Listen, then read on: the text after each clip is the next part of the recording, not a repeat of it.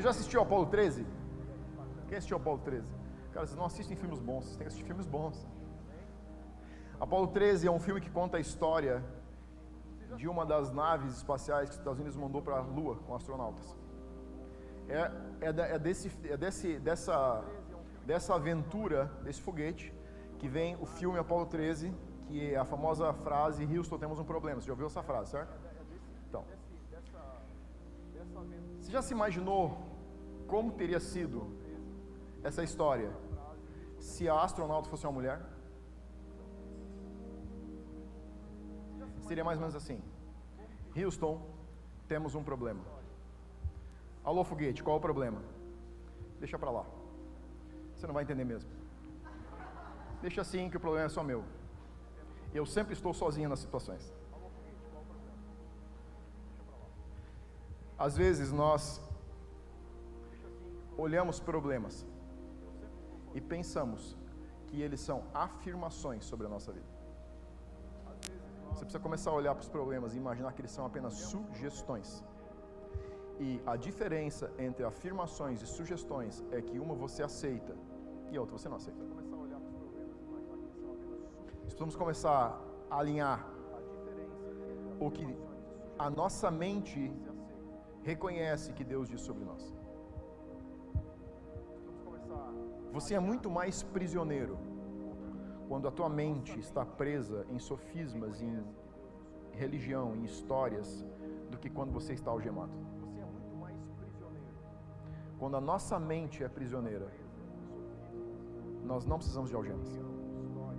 Mas algemas nas mãos não podem aprisionar ao que Deus diz sobre você. Precisamos aprender a alinhar o que Deus diz sobre nós como indivíduos e o que Deus diz sobre nós como família, como corpo. Somos o corpo de Cristo na terra, somos a igreja de Jesus na terra. E o nosso papel é manifestar o que a cabeça diz que o corpo precisa manifestar. Não o que as situações os momentos dizem sobre nós. A gente começou a semana passada falando sobre por que nós viríamos para um culto presencial e por que, que nós congregamos, certo? A gente está falando sobre corpo, a gente vai terminar essa, essa pequena série de dois domingos hoje. Eu quero compartilhar com você ainda algumas, alguns pensamentos. E a semana passada nós falamos de que o conceito de ser igreja é se relacionar, lembra disso? E a gente foi caminhando para o final, onde a gente passou por três é, níveis, três estágios, eu diria, que como indivíduos nós entendemos o que é a conexão com o corpo. Você lembra qual foi o primeiro? Pertencer. É o estágio mais básico, mais inicial, mais fundamental do relacionamento com a família, com o corpo. É quando nós simplesmente pertencemos. O nosso engajamento, o nosso envolvimento, a nossa conexão com a família é baseada no mínimo. Ou seja, qual é o mínimo que eu preciso fazer para estar conectado? E aí, quando a gente começa a falar de uma estação, de uma temporada, onde a gente tem muitas opções online, você pode cair na simplicidade de imaginar que apenas um culto online é o suficiente para pertencer. Segundo estágio é conectar. Quando nós começamos a engajar com o corpo. Conexão é não somente pertencimento, mas estar recebendo vida do corpo. E o terceiro nível de relacionamento, que é o que Deus sonha para cada um de nós como filhos, integração. O que é integração? É quando nós cooperamos com o corpo e o corpo coopera conosco. É quando nós nos relacionamos não ocasionalmente, mas é quando o relacionamento com a família espiritual, é quando o relacionamento com a comunidade passa a ser o nosso máximo. Qual é o teu máximo? aquilo que cabe saudavelmente na tua vida, mas que também coopera com o corpo. Uma grande parcela de cristãos imagina que conexão com o corpo é pertencer num caderninho onde diz que você é membro de uma igreja. Isso está muito longe do que a Bíblia diz sobre pertencimento, conexão e integração. O sonho de Deus, o sonho de Cristo, quando ele começa a eclésia, não foi apenas salvar você e a mim, mas foi nos integrar dentro de uma família que mutuamente coopera e se relaciona para que o corpo seja beneficiado e você também seja beneficiado dessa conexão e integração. Eu estou começando a já levar você para onde a gente vai começar a hoje. Eu quero que você abra a tua Bíblia, em 1 Coríntios, capítulo 12 e versículo 12. Gente vai lendo os versículos e vamos dando pausas no meio, onde você vai começar a entender. E eu quero nessa noite declarar que muitas informações que você tem sobre corpo vão cair por terra. E que a gente vai começar a andar muito mais alinhado como família, como igreja, como comunidade, como casa, naquilo que Deus sonha para essa próxima temporada. Amém? Hoje pela manhã, eu falei uma frase quando eu comecei a compartilhar, eu disse: Você não pode ter uma visão diferente olhando com as mesmas lentes. Você não vai poder ou não vai ter uma visão diferente do que é uma família espiritual ficando com as mesmas informações que você vê até aqui. As informações que você tem te trouxeram até aqui, elas não vão te levar para dentro da próxima estação. Sabe qual é um dos grandes problemas quando a gente fala de receber revelações de Deus? as informações que nós temos. Porque normalmente uma revelação ela é mais intensa, mais profunda e às vezes diferente de uma informação. Porque a informação não te transforma, mas a revelação de Deus tem o poder de transformar a nossa vida. Romanos 12, 12. Aí Paulo escreve essa carta em 1 Coríntios, perdão, Romanos não, 1 Coríntios capítulo 12, versículo 12. Falei Romanos antes ou não? 1 Coríntios, tá? Perdão. 1 Coríntios, capítulo 12, versículo 12, Paulo está mandando essa carta para a igreja de Corinto, começa com um título. Prestem atenção aos títulos quando vocês fazem o devocional de vocês. Ele começa a te levar para um conceito geral daquilo que a carta vai tratar.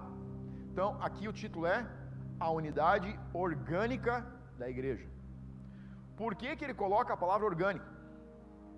A gente está falando de uma carta que foi escrita há quase dois mil anos atrás, e naquela época a gente já tinha a questão orgânica. Orgânico aqui significa algo que tem um desenvolvimento natural, não forçado.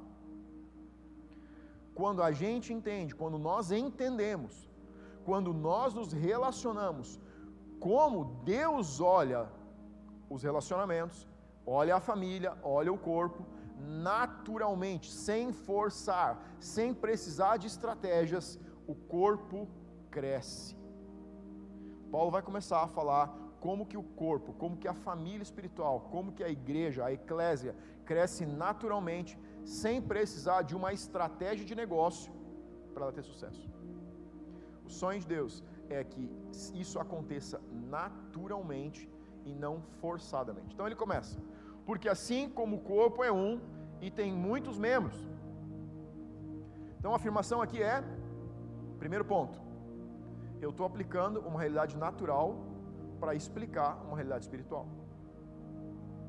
Pensa no teu corpo: pés, braços, pernas, tronco, pescoço, cabeça, cabelo. O que Paulo está fazendo é trazer, nos trazer para a realidade de que no mundo espiritual é como é o teu corpo. Ele está dizendo: a igreja na terra funciona organicamente como o teu corpo funciona integrado, interrelacionado e mandando e recebendo o dia todo. Quando uma parte do nosso corpo não funciona, todo o nosso corpo sofre. Sim ou não? Se você tiver com dor de cabeça, você não funciona direito. Se tiver com tontura, se você tiver com uma dor numa perna, se você deu uma distensão, se você tiver com uma dor na coluna, se tiver com uma hernia de disco, você não vai funcionar perfeitamente. Você passa se protegendo para não se machucar. O que Paulo está dizendo é: quando a gente olha o conceito de corpo, nós precisamos entender que um membro não funcionando de forma natural prejudica o corpo. O que, que eu falei semana passada? Quando você priva a família dos teus dons e talentos naturais, você priva o corpo de um funcionamento orgânico. Você e eu somos chamados para estar conectados e integrados para que o corpo funcione perfeitamente. Um de nós, quando falta, faz a diferença. Então ele diz: um corpo, muitos membros. E todos os membros, aí no versículo 12, sendo muitos, constituem um só corpo. Então, ele está falando que um corpo tem muitos membros e muitos membros devem formar um corpo. Agora, o que ele está dizendo aqui, em outras palavras, é: um ajuntamento de pessoas não forma um corpo. E essa é uma informação interessante. Qual a diferença entre membros de um corpo e membros em um ajuntamento? Quando nós não funcionamos integrados, nós formamos um ajuntamento de membros e não um corpo. Para estarmos integrados, nós precisamos funcionar de forma natural na comunhão com os irmãos. Essa igreja não está entendendo em Coríntios que não basta estar no mesmo espaço físico, dizer que pertence a uma igreja para fazer parte do corpo.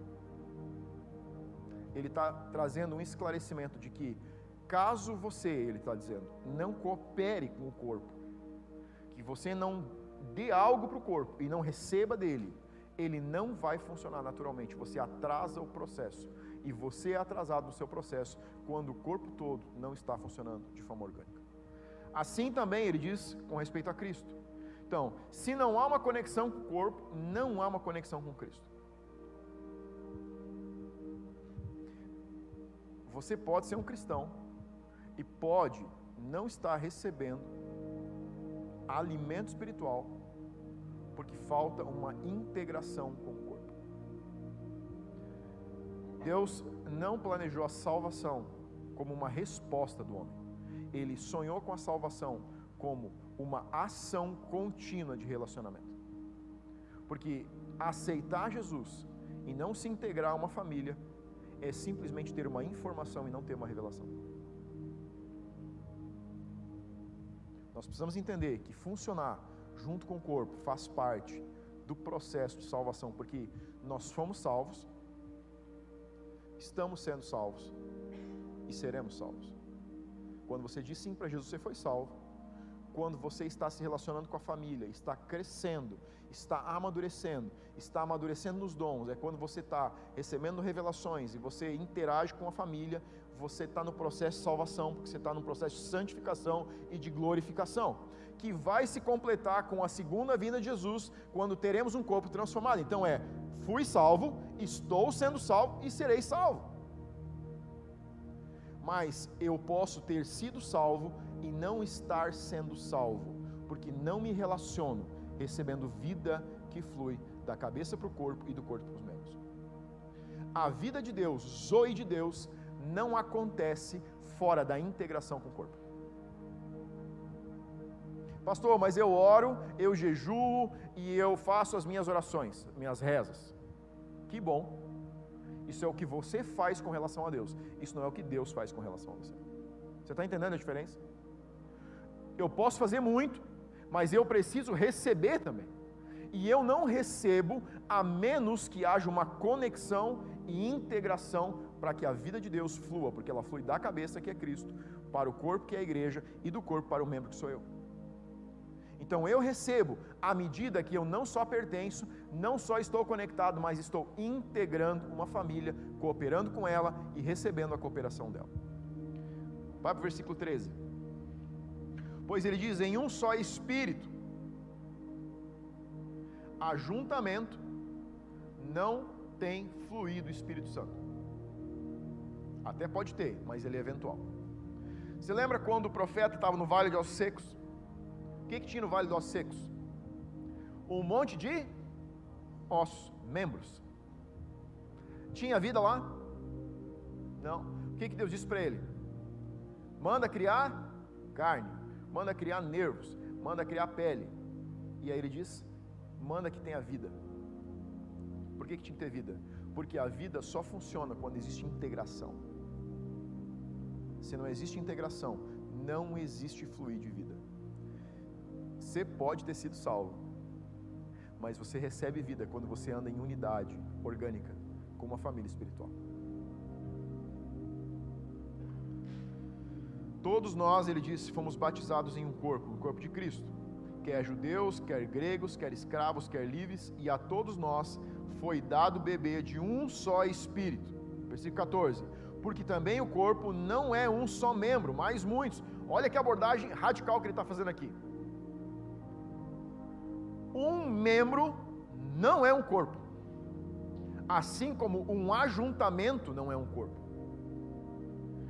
se eu não estou conectado a uma família espiritual, se eu não ando junto, se eu não me relaciono, se eu não coopero, eu não tenho o quê? Vida. Porque eu não tenho vida de Deus fluindo em mim fora da unidade corpo. Eu preciso estar conectado. Você precisa pertencer a um lugar você precisa se doar nesse lugar, você precisa sofrer atrito nesse lugar, você precisa sobre, sofrer pressão nesse lugar, você precisa ajudar a construir esse lugar, você tem que ter senso de pertencimento, na medida que você pode, mas você precisa. Qual é a tua medida? Mais do que você quer, dentro do que você deveria. Quando a gente entende Deus, qual é a velocidade de conexão, nós estamos no lugar do que nós devemos. A nossa individualidade mais a nossa diversidade, andando em unidade, manifesta Cristo na terra. A nossa individualidade, a minha individualidade, mais a nossa diversidade, caracteriza a unidade que manifesta Cristo na terra. Quando você anda na rua, quando você entrega uma palavra para uma pessoa, quando você ora para uma pessoa, quando você honra uma pessoa, quando você é excelente, quando você flui nos dons, quando você é, tem os frutos do Espírito na sua vida, você está manifestando Cristo. Mas Cristo é manifesto integralmente quando isso parte de uma conexão relacional com uma família. Talvez você está nos visitando hoje. Eu não sei de que igreja que você é. Você precisa pertencer a um lugar. Não estou convidando você para estar aqui. Eu estou dizendo que a gente está feliz que você está aqui, mas você precisa pertencer de verdade em um lugar. Se você quer o fluir de Deus na sua vida, você precisa entregar a tua individualidade para que haja diversidade. Você precisa doar a tua individualidade para que haja diversidade. E aí você está entendendo que se você não doa sua individualidade, você suprime da igreja, do corpo de Cristo, uma individualidade. Ou seja, você tem dons e talentos específicos para o corpo. Quando você não os entrega, você tira da família que você diz que pertence o direito daquilo que você carrega como indivíduo. Pensa no teu rim. Se ele disser, muito bem, pertenço a você, mas eu não vou trabalhar mais. Você já tem colapso. Ah, pastor, mas eu tenho mais um. E se o segundo disser a mesma coisa? Ah, o outro parou, vou parar também. Negócio esse. Trabalhar dobrado? Pertencer significa cooperar. Você não pertence a uma família a menos que ela receba dos teus dons e dos teus talentos pessoais. Ela precisa receber algo de você.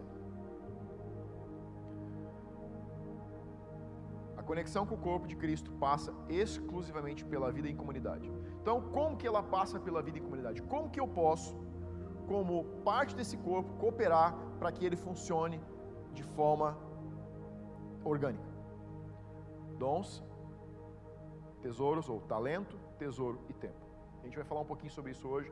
Eu quero te dar uma visão muito prática de como você consegue ajudar o corpo a funcionar. Então, através do meu tempo, através dos meus tesouros, através dos meus talentos. Muitos cristãos, cristãos perdem a liberação sobrenatural de vida, amor, consolo e conforto porque não se conectam devidamente.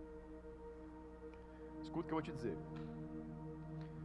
Muito do que você precisa emocionalmente é uma liberação sobrenatural. E essa liberação sobrenatural acontece a partir da sua conexão. Isso é algo sobrenatural. Nós somos transformados à imagem de Cristo no relacionamento com pessoas. Semana passada eu disse, é um relacionamento horizontal que se manifesta no relacionamento vertical. Se tem relacionamento aqui, tem entrega aqui. Simples. Se eu não estou entregando para o corpo, é porque eu não estou me relacionando com Deus.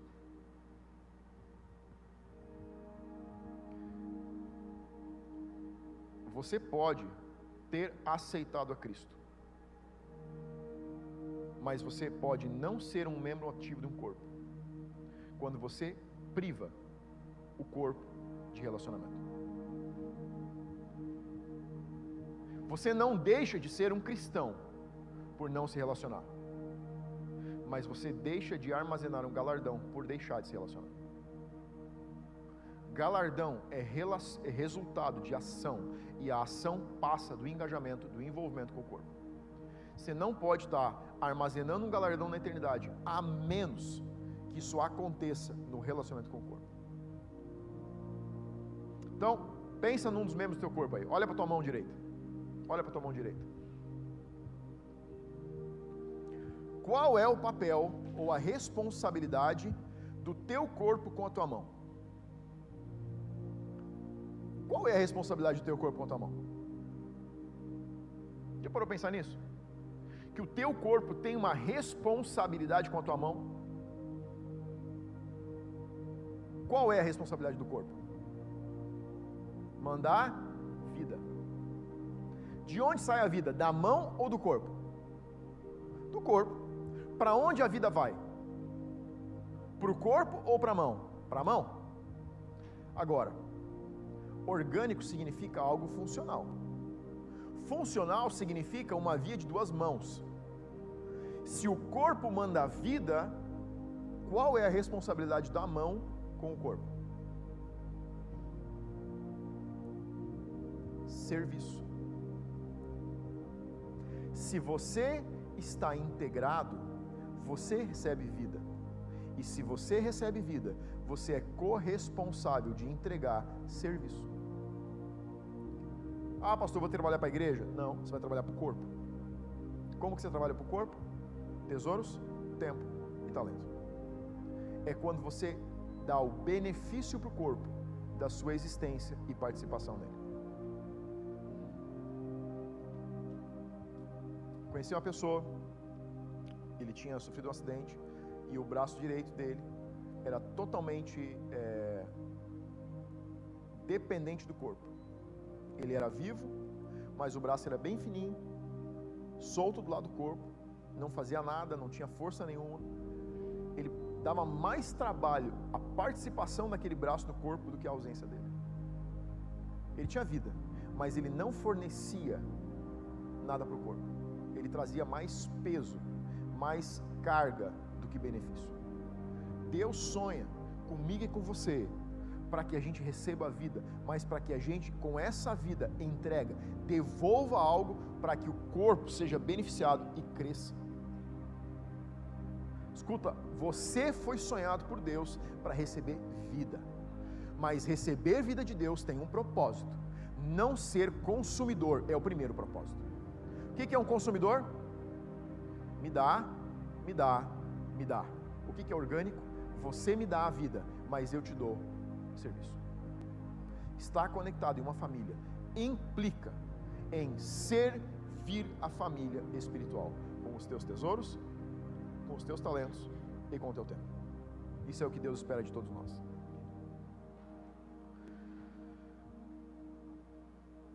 Quando nós estamos conectados a um corpo, existe uma liberação do fluir sobrenatural do Espírito Santo com mais liberdade.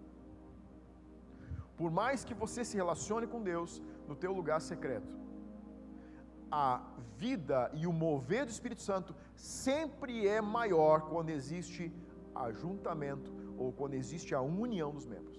Já percebeu isso? Por mais que você sinta a presença de Deus, quando você está sozinho no teu quarto, quando você se reúne com os teus irmãos, quando você entra no mesma intensidade, conexão com Deus, a liberação sobrenatural é muito maior. Deus planejou para ser assim. Você não vai conseguir chegar no mesmo lugar sozinho que nós podemos chegar juntos. Porque a manifestação maior do poder de Deus não é sobre uma pessoa, é sobre uma família. A Bíblia diz: onde estão dois ou três reunidos em meu nome, eu estou no meio. Quando você está sozinho, Ele está em você. Quando nós estamos juntos, Ele está no nosso meio. Quando Ele está em você, Ele está em espírito. Quando Ele está no nosso meio, Ele está em pessoa. Em espírito, mas em pessoa. Ele traz a manifestação, porque existe a cooperação com os dons e talentos que todos nós temos. Andar em unidade significa exortar e ser exortado, consolar e ser consolado, confortar e ser confortado. Abra tua Bíblia em Hebreus capítulo 10, versículo 25.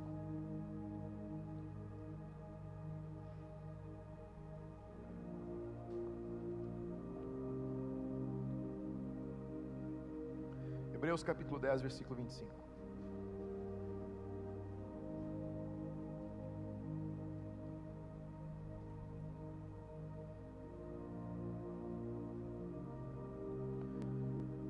Leu semana passada, a gente vai retomar um pouquinho. Então, essa carta aos Hebreus diz o seguinte: Não deixemos de congregar-nos, como é costume de alguns. Então, naquela época já tinha alguns crentes acostumados a não comparecer na congregação. Antes façamos admoestações, e tanto mais quanto vedes que o dia se aproxima. Presta atenção em algo. Essa carta aos Hebreus está deixando duas informações. Naquela época já existia o costume de não congregar. Alguns membros imaginavam que ser parte do corpo também podia significar andar sozinho.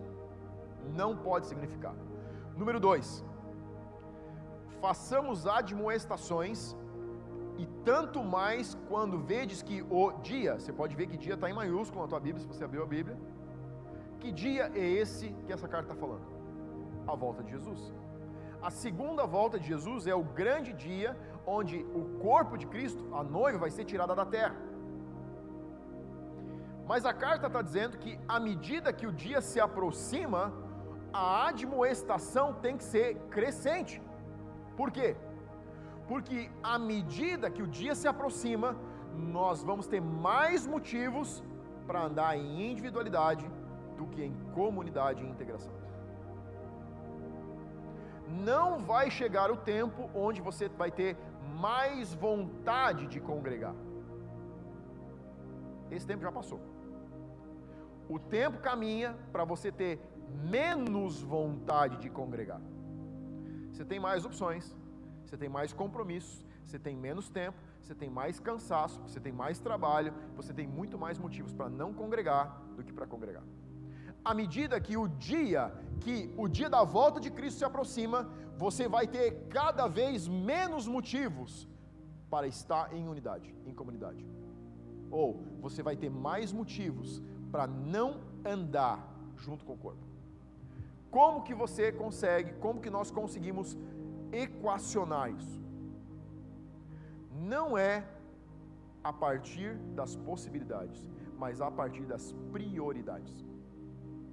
Só a prioridade tem o poder de manter a nossa unidade.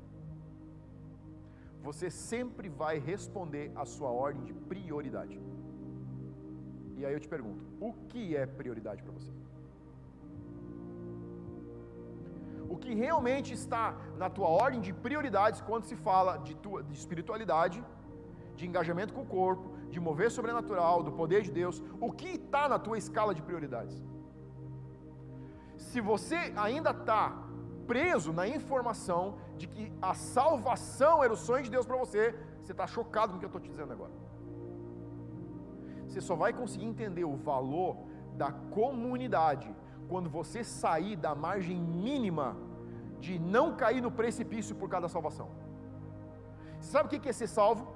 É estar tá parado, parado na beira do abismo, agarrado em uma corda de conexão com Deus a integração com a família é soltar da corda da salvação e andar um estilo de vida de engajamento, crescimento, desenvolvimento. Sabe onde é que você está agora? Na extremidade oposta do abismo. A melhor maneira de não cair no abismo é ficar longe dele. Você sabe como é que os crentes estão muitas vezes? Pedindo para Deus trocar a grossura da corda, porque eles estão com medo de cair. Meu filho, larga a corda. O lugar mais seguro é no relacionamento com a família. E não em mais segurança na posição que você está. Sabe de onde parte isso? Uma mentalidade de sobrevivência. Deus não sonhou com o corpo dele na terra para sobreviver. Ele sonhou com ele para ele prosperar. E você não prospera a menos que você saia da beirada e vá para o meio. Você não pode. Não funciona assim. Não funciona assim. A vida que flui do corpo não está na extremidade da distância, está na unidade.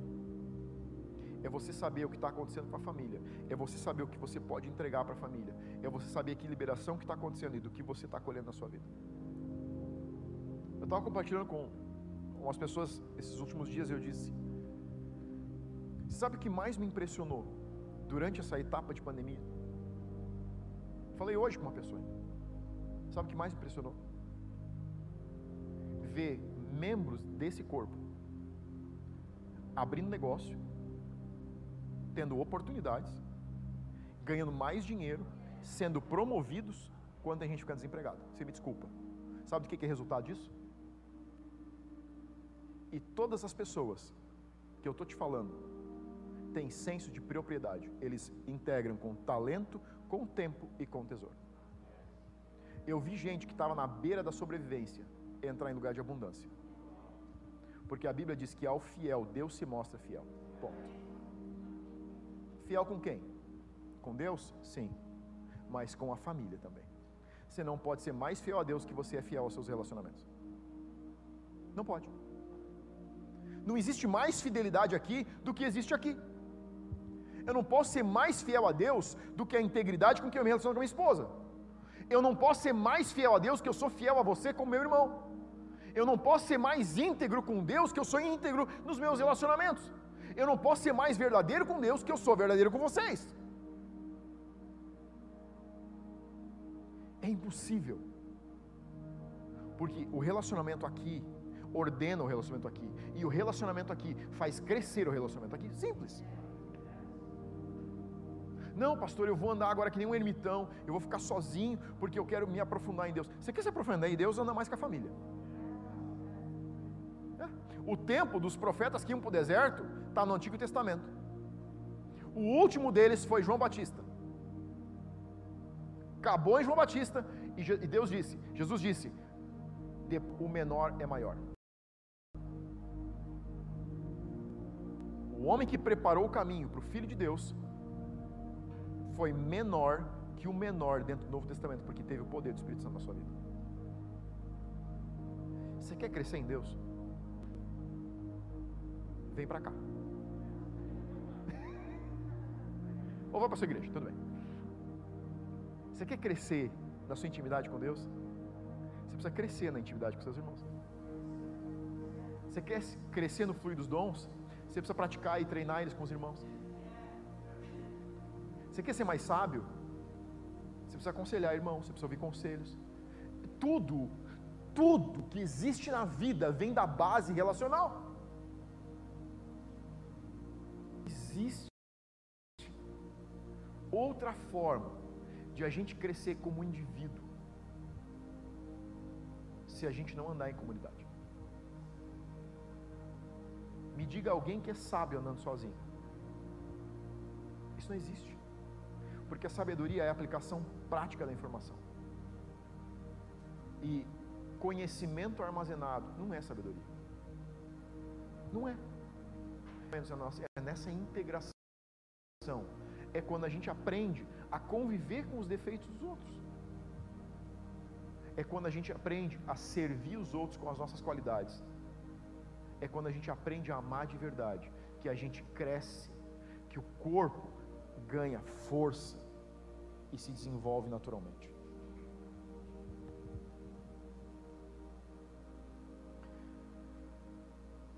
Mateus 24, 12.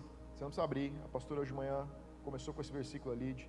E eu gostei muito desse versículo porque ele concorda o seguinte: E por se multiplicar a iniquidade, o amor de muitos se esfriará. Ou, em outras versões, diz: O amor de quase todos vai se esfriar. Por que, que ele vai esfriar? Por causa da multiplicação da maldade, da iniquidade. Entenda algo à medida que nós nos aproximamos da volta de Jesus, dois times vão se separar. Os que vão se sujar e vão, vão andar mais em maldade, e os que vão se purificar. Você vai ter duas coisas acontecendo no mundo: alguém vai ficar cada vez mais limpo e alguém vai ficar cada vez mais sujo. Alguém vai ficar cada vez mais bondoso, mais amoroso, mais relacional e alguém vai ficar cada vez mais isolado. Esse é o fluir da liberação final. É assim que vai ser, e a gente começa a perceber a velocidade com que a maldade cresce no mundo. Você percebe ou não percebe? Gente, é absurdo. Hoje acontecem coisas com crianças que quando eu era jovem, criança, nem se ouvia falar. Hoje, coisas que acontecem são normais, que há 30, 40 anos era inadmissível de se ouvir. À medida que o dia se aproxima, ou nós nos aproximamos mais de Cristo, ou nos afastamos mais de Cristo. E você não pode se aproximar mais dele, menos do que você se, mais do que você se aproxima da sua família. Quanto mais a gente se aproxima aqui, mais nos aproximamos dele. Então, como que eu posso integrar o corpo com os meus talentos? Como eu posso servir de forma prática a minha casa? Faça uma lista todos os seus talentos e do que você faz bem. Uma lista simples. Veja as carências que nós temos como família. Se você se tem uma coisa que você não vai me ouvir, é dizer que nós somos perfeitos. Para começar uma igreja que tem, me tem como pastor, ela não está andando para a perfeição. Ela está andando para aperfeiçoamento, não para perfeição. Eu quero que você enxergue as lacunas. Se tem algo que você tem que fazer é enxergar os problemas, mas não para agir como consultor. De consultoria a gente não precisa. Não venha me dizer quais são os problemas que você vê. Venha resolver e redimir os problemas que você vê. Sabe qual a diferença? Sabe por que eu estou dizendo consultor? O consultor normalmente não é chamado, não conhece o teu negócio, não quer fazer nada e te cobra para te dizer o que você já sabe. A gente não precisa de consultoria, a gente precisa de engajamento. Sabe qual a diferença entre ser um consultor e andar engajado? Você vê um problema e você oferece a solução e ela parte da sua participação. Não é uma solução porque você me disse que eu preciso colocar alguém para limpar mais os banheiros. É uma solução porque você vê que o banheiro está sujo e você precisa limpar o banheiro. É quando a gente enxerga, é quando você usa a sua visão para ver lacunas que precisam ser preenchidas. Quais são as lacunas que você está vendo? Quais são os talentos que você tem que podem acrescentar na casa? Porque à medida que você joga os teus talentos para dentro, o corpo cresce. Cada vez que um de nós se engaja mais, o corpo cresce mais. Cada vez que nós privamos o corpo que nós carregamos, ele enxuga. Então, você carrega talentos pessoais, você tem dons pessoais, você tem perspectivas, e elas estão aí para que o corpo seja beneficiado. Essa é a sua responsabilidade da vida que você recebe, do fluir de vida do corpo. Sabe para que você recebe vida? Para entregar serviço. É assim que nós enxergamos a vida em comunidade. Eu tenho o maior orgulho de dizer um negócio. Somos a igreja mais engajada em serviço que eu conheço. Porque quando eu faço uma reunião de liderança, vem 60 a 70% da igreja. Me dá licença. Não, me respeite. Vamos falar a verdade. Nos respeite. Sabe por quê? Porque nós trabalhamos pela consciência coletiva de que todos são importantes para o corpo ter saúde e crescer. O tempo onde as igrejas cresciam com grandes pregadores já passou. Porque nós estamos nos aproximando do dia D. E o dia D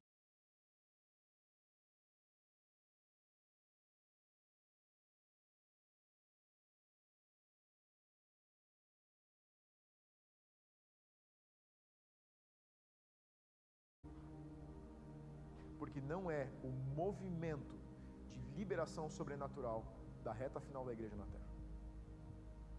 Ele passa por engajamento. Talvez você faça um bom doce. Você pode levar para o Marcelo provar. Ele é o nosso aprovador de doces da, do, da, do café. Talvez você seja um bom cozinheiro, talvez você seja um bom mecânico, talvez você seja um bom jardineiro, talvez você entenda de decoração, talvez eu não sei o que você faz bem. Faça uma lista daquilo que você pode dar para o corpo. Talvez você seja professor, talvez você seja um advogado, talvez você seja um instrutor. Eu não sei o que você faz. Você sabe o que você faz bem. Não se prenda ao que você vê de operacional aqui. Avalie o que você pode dar, o que você pode oferecer, como que você pode cooperar. E à medida que você entender se você é um professor, se você é um administrador, se você tem um, é, é contabilista, eu não sei o que você tem. Mas eu tenho que dizer uma coisa: se Deus conectou você aqui, você tem algo que está nos faltando. E a gente quer que você não nos prive daquilo que Deus colocou em você. Nós honramos que você carrega como pessoa, como indivíduo, porque isso coopera para que a gente cresça.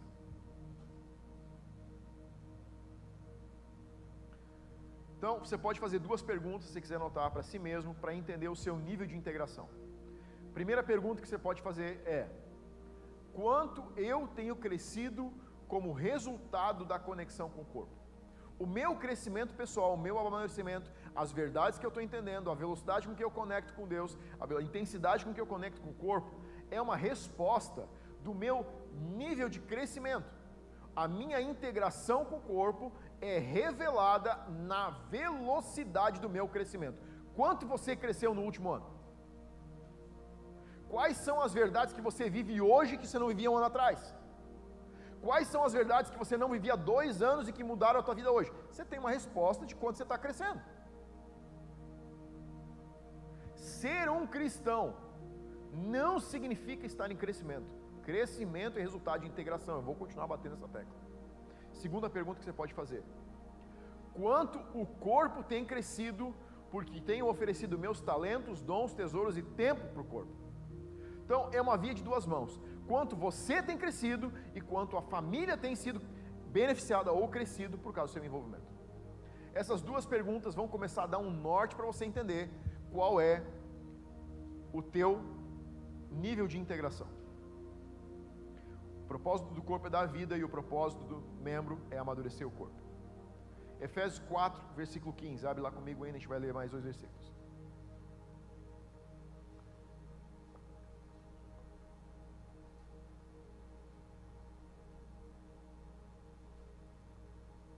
Efésios 4, 15.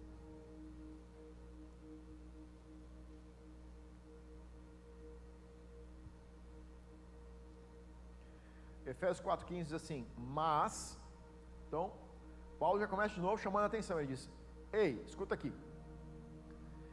Seguindo a verdade em amor. A maioria dos cristãos que eu conheço está preocupada em seguir a verdade.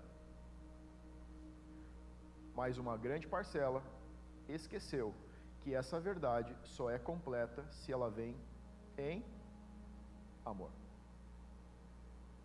A verdade não é a verdade porque ela é a verdade. A verdade, ela é a verdade porque ela vem em amor. Nossa. a verdade não é uma verdade completa sem o amor. E amor não é o que você diz, é o que você faz. Muitos homens acham que as suas esposas precisam entender que eles as amam porque eles dizem que amam.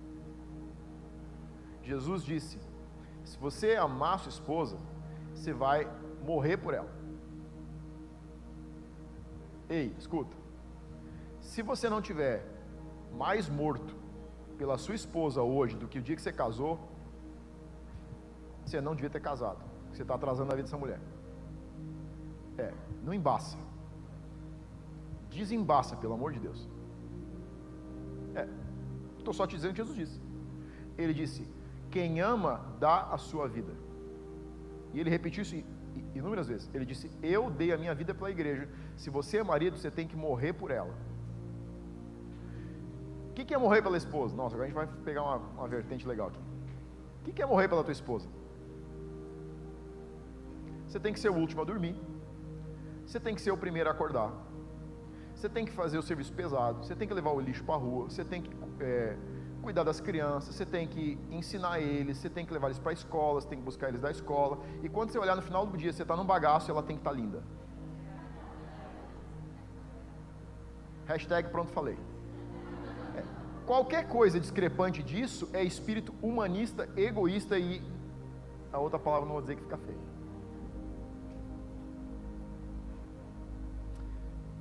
Jesus disse: amor só pode ser manifestado em sacrifício.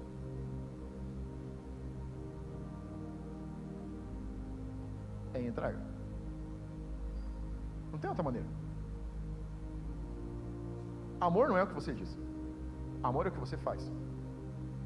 E se você não faz, você não diz. Porque tudo que você diz que é diferente do que você faz é mentira.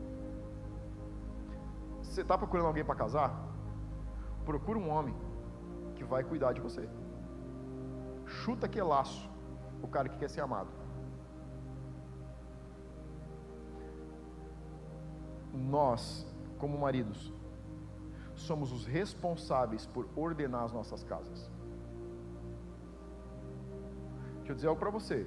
Você vive numa região onde a espiritualidade da casa é ordenada pelas mulheres.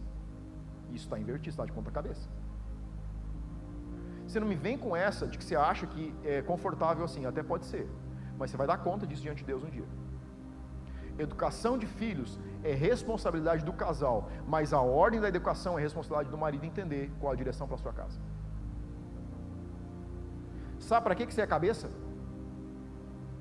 Para cuidar para pensar, para ouvir o que Deus está dizendo e você preparar a tua família para receber a liberação de Deus.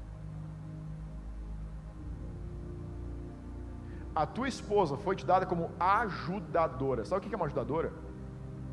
Exatamente o papel que o Espírito Santo tem na terra hoje. Quantas vezes teu Espírito Santo te carrega obrigado para a igreja? Nenhuma. Quantas vezes o Espírito Santo te obriga a ler a Bíblia, te manda orar? Nenhuma. Mas muitos de nós estamos na dependência da audição e visão espiritual das nossas esposas para ordenar as nossas casas. Nós vamos ser cobrados por não morrer, por não dar as nossas vidas pelas nossas famílias. Homem que é homem de verdade, não dirige o carro ele dirige a família. Tem muito homem por aí que acha que porque ele tem a direção do carro, ele é o chefe da casa. Direção da casa não é direção de carro. Você não vira para onde você quer. Você precisa ouvir de Deus para onde Ele quer que vire. E isso coloca a família em ordem. Você quer ver uma família em ordem? Você olha para os filhos. É simples de ver uma família que está ordenada. Porque não é porque a mãe ensina que os filhos ficam em ordem, é porque o pai tem autoridade. Quem mais lida com as crianças lá em casa é a Lidiane. Mas quem ordena a casa sou eu. É assim que tem que ser. Isso, isso produz uma liberação sobrenatural. Você quer ver uma família em desordem? Olha para os filhos. Se eles estão em desordem, tem desordem na casa se existe ordem, se o marido, não sei porque eu estou tomando esse negócio aqui, porque isso não tem nada a ver com o que eu estava indo, mas vamos continuar um pouquinho. Já que você está aqui, você me aguenta. Não, é sério, gente. Você já parou para olhar para a nossa região? Pensa bem. Diz para mim quantas famílias em 10 você vê o homem, o chefe da casa, liderar a espiritualidade da família. Se você achar duas em 10, você me mostra uma. Porque a normalidade é a mulher tendo a direção, a administração da família. Finanças, visão espiritual, saber a direção que Deus está dando. É tudo parte das mulheres. Isso é um absurdo. Isso me deixa fora da tamanca. Porque eu sei que está desalinhado com o coração de Deus. E a gente não pode ser uma comunidade alinhada com o coração de Deus, a não ser que a gente alinhe as nossas famílias também, pô. Tem que ser. Nós precisamos ordenar as nossas casas. Nós precisamos dar as nossas vidas pelas nossas famílias, naturais e espirituais. Você não. Sabe? Essa é legal. Sabe como é que você. Sabe quando você olha para o indivíduo e vê que ele não quer se entregar pela igreja, você sabe que ele não se entrega pela esposa. Porque essa é a maneira dele pensar. Se eu não me sacrifico pela família natural, eu não vou me sacrificar pela espiritual. E se eu me sacrifico pela espiritual, se eu entendo que eu preciso me render, que eu preciso me doar, que eu preciso sofrer por ela, que eu preciso engajar por ela, eu estou fazendo esse caminho natural também. Porque isso é um sistema de crença, isso é um sistema de pensamento, isso são cadeias que a gente precisa se libertar. Ah, mas é que eu vi isso acontecer durante anos no meu histórico familiar. Se você fizer e copiar tudo que teu histórico familiar te deu, você vai acabar como teu histórico familiar está. Se quer um histórico familiar diferente, você precisa ouvir de Deus qual a direção que você tomar. Você não vai fazer coisas diferentes, a menos que troque as lentes. Você está entendendo? Não, mas eu quero que minha família seja transformada. Seja transformado. Se torne o homem que você foi chamado para ser, e tua família vai ser o que ela foi chamada para ser, que vai ser a igreja que foi chamada para ser o que Deus quer. Essas coisas não acontecem de forma independente. Elas são interligadas, porque são a forma que nós pensamos. A forma que você pensa transforma a tua realidade. Paulo disse: você precisa se transformar para mudar a realidade, não é diferente. Você não consegue pensar reino de um jeito e a tua família natural de outro. E nem o teu negócio diferente. Não, não, não, meus negócios estão bem ordenados. Não, teu negócio está uma bagunça se a tua família tiver uma bagunça e se você deixou a tua igreja ficar uma bagunça. Simples. Se a tua vida espiritual está uma bagunça, a tua vida familiar está uma bagunça, a tua vida conjugal está uma bagunça, a tua vida de autoridade comum está uma bagunça e a tua igreja por causa de você está uma bagunça. Você concorda comigo? Vamos voltar. Terminou o intervalo. Cresçamos em tudo naquele, ainda no 15, cresçamos em tudo naquele que é a cabeça Cristo. Você não cresce a menos que haja conexão com a cabeça através do corpo. Crescimento e amadurecimento não são teologia ou informações, são relacionamentos. Crescimento e amadurecimento são resultados de relacionamento. Versículo 16: de quem todo o corpo bem ajustado e consolidado. Daí você pode anotar aí se quiser. Sunarmologel. O original aqui de ajustado significa unido estreitamente, montado, colocado junto, como membros de um corpo. Não são membros a menos que estejam juntos. Você não é membro dessa casa, a menos que você ande junto. Você não é membro dessa casa porque você toma ceia. Você é membro dessa casa porque você se doa por ela. Porque você investe nela. Porque você pega os seus talentos e entrega para ela. Porque você pega o que Deus está te mostrando e entrega para ela. Porque você olha para o teu irmão e você ora com ele. Porque você consola o outro. Porque você conforta o outro. Porque você confronta o outro. Isso significa ajustado significa conectado e integrado. Não é só aceitar Jesus e frequentar cultos, mas está integrado com a família. Aí ele termina o versículo dizendo, 16, pelo auxílio de toda junta. Um corpo tem membros e tem juntas. As juntas são os conectores, são os líderes. Como que você se conecta ao corpo? Se conectando a um líder da casa. A menos que você esteja conectado à liderança, a menos que você esteja encaixado com algum líder, você não está conectado ao corpo. Se você está conectado a uma pessoa da igreja que não enquadra o quadro de liderança, você está perdendo parte do fluir. Porque o fluir não é de membro para membro, é do corpo para as juntas e das juntas para os membros. Você precisa reordenar, você precisa conectar um líder. Você precisa entrar debaixo de uma liderança, você precisa andar unido com essa liderança, e porque você anda unido, você funciona. Sabe por que, que teu punho funciona? Teu braço, tua mão funciona? Por causa do punho. O punho é um conector. Sabe por que, que o teu antebraço funciona? Porque ele está conectado a uma junta que está aqui no cotovelo. O teu braço funciona porque está conectado ao teu ombro. Isso são as juntas. Paulo tinha uma perspectiva, uma visão muito clara do que é andar em corpo. Ele está dizendo o seguinte: não é só estar tá emendado, é estar tá no lugar certo para ter uma função certa. Andar debaixo de uma liderança implica em responder ao que aquela liderança está ouvindo de Deus. Tesouros. O que, que são os teus tesouros? Você vai me dizer que teu tesouro é teu dízimo e tua oferta. Concorda comigo?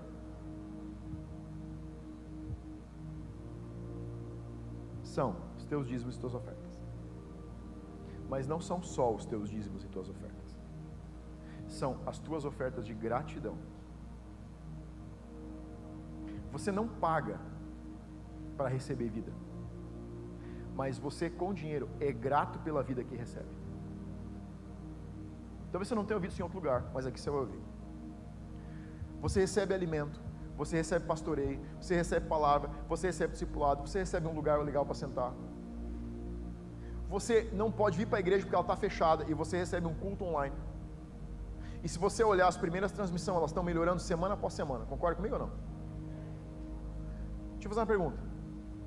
Você já, perguntou, já perguntou a alguém quanto custou essa evolução?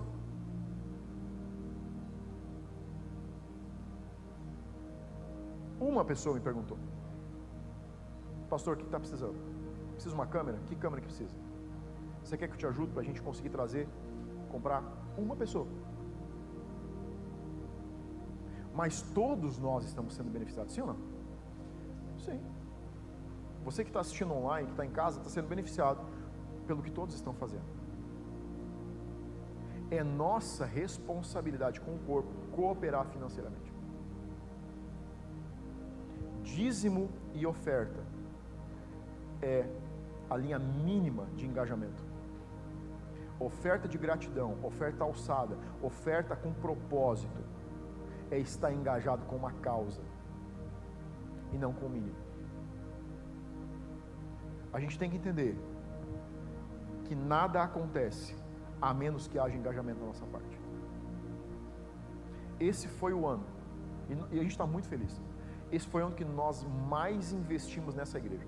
Nós investimos mais em seis meses em tecnologia do que em dois anos. Na época de menos entradas. Sabe por quê? Porque Deus está nos abençoando.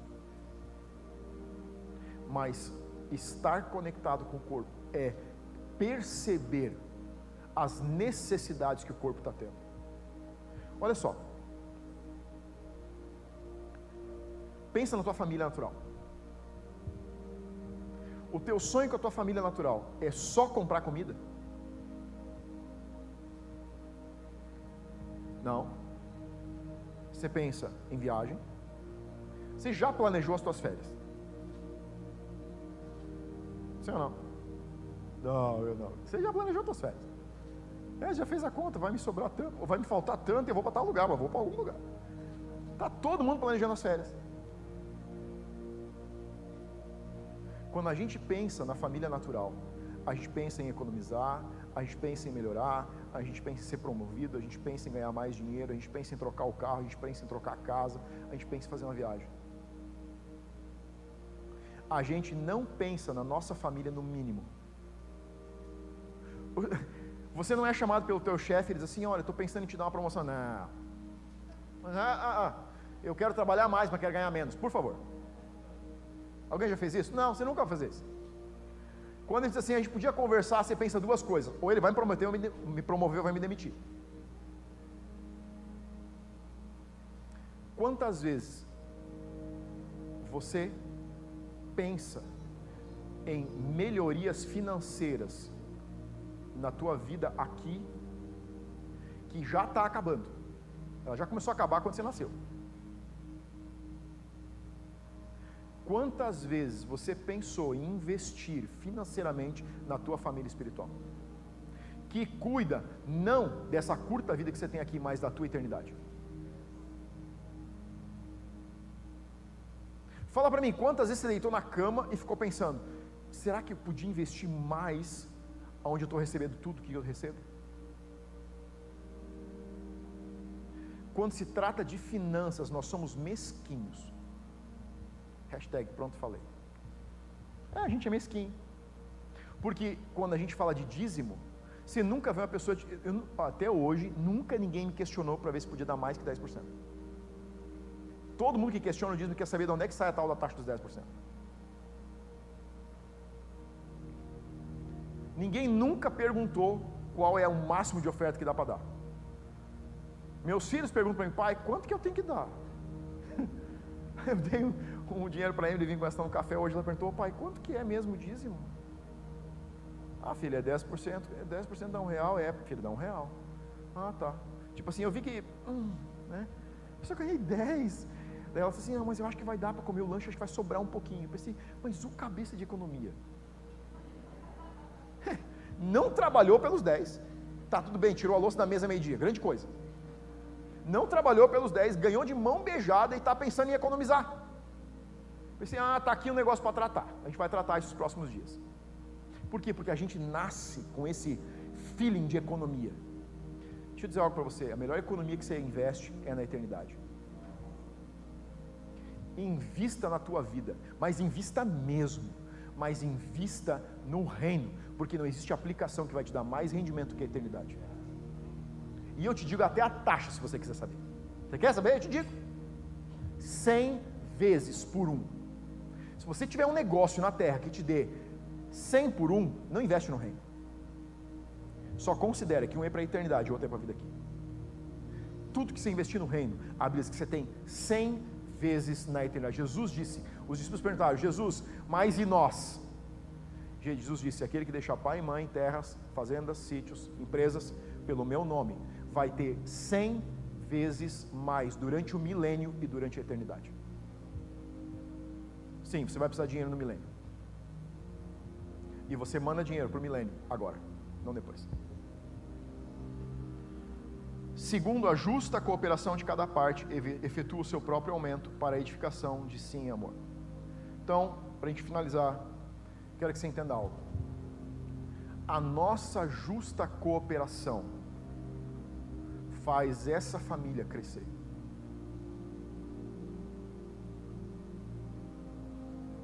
Paulo disse: justa cooperação.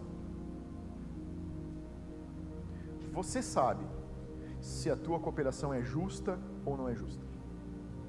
Não existe uma linha para dizer quanto que você tem que dar, quanto que você tem que dar de tempo, quanto você tem que dar de tesouro e quanto você tem que dar de talento. Isso é medido pela integridade e pelo que você ouve de Deus. Talvez você tenha simplesmente é, uma facilidade para fazer doces saborosos. Isso seja tudo que você tem para cooperar com a casa. Procura quem cuida do café e diga: Eu estou aqui e eu quero fazer os melhores doces que o povo já comeu nessa igreja. Talvez você tenha facilidade de conectar com pessoas. Talvez você tenha facilidade de fazer network. Talvez esse seja o teu talento. Justa cooperação significa todos nós entendermos que existe uma medida pessoal de engajamento necessário para armazenarmos um galardão e para o corpo crescer. A visão de Deus para a família é crescimento. E crescimento não vem por causa do pastor da igreja. Jesus disse em Jeremias 23: o crescimento vem porque as ovelhas se reproduzem. A sua resposta para Deus está na integração com a família. Se você não é dessa casa, você precisa procurar uma família onde você vai integrar, porque você não está vivendo vida no corpo a menos que você coopere com alguma família na terra. Alguma família espiritual está sendo privada dos dons e talentos, tesouros e tempo que você tem disponível. Você recebeu uma vida para viver, mas você recebeu um fluir de Deus para derramar nas pessoas.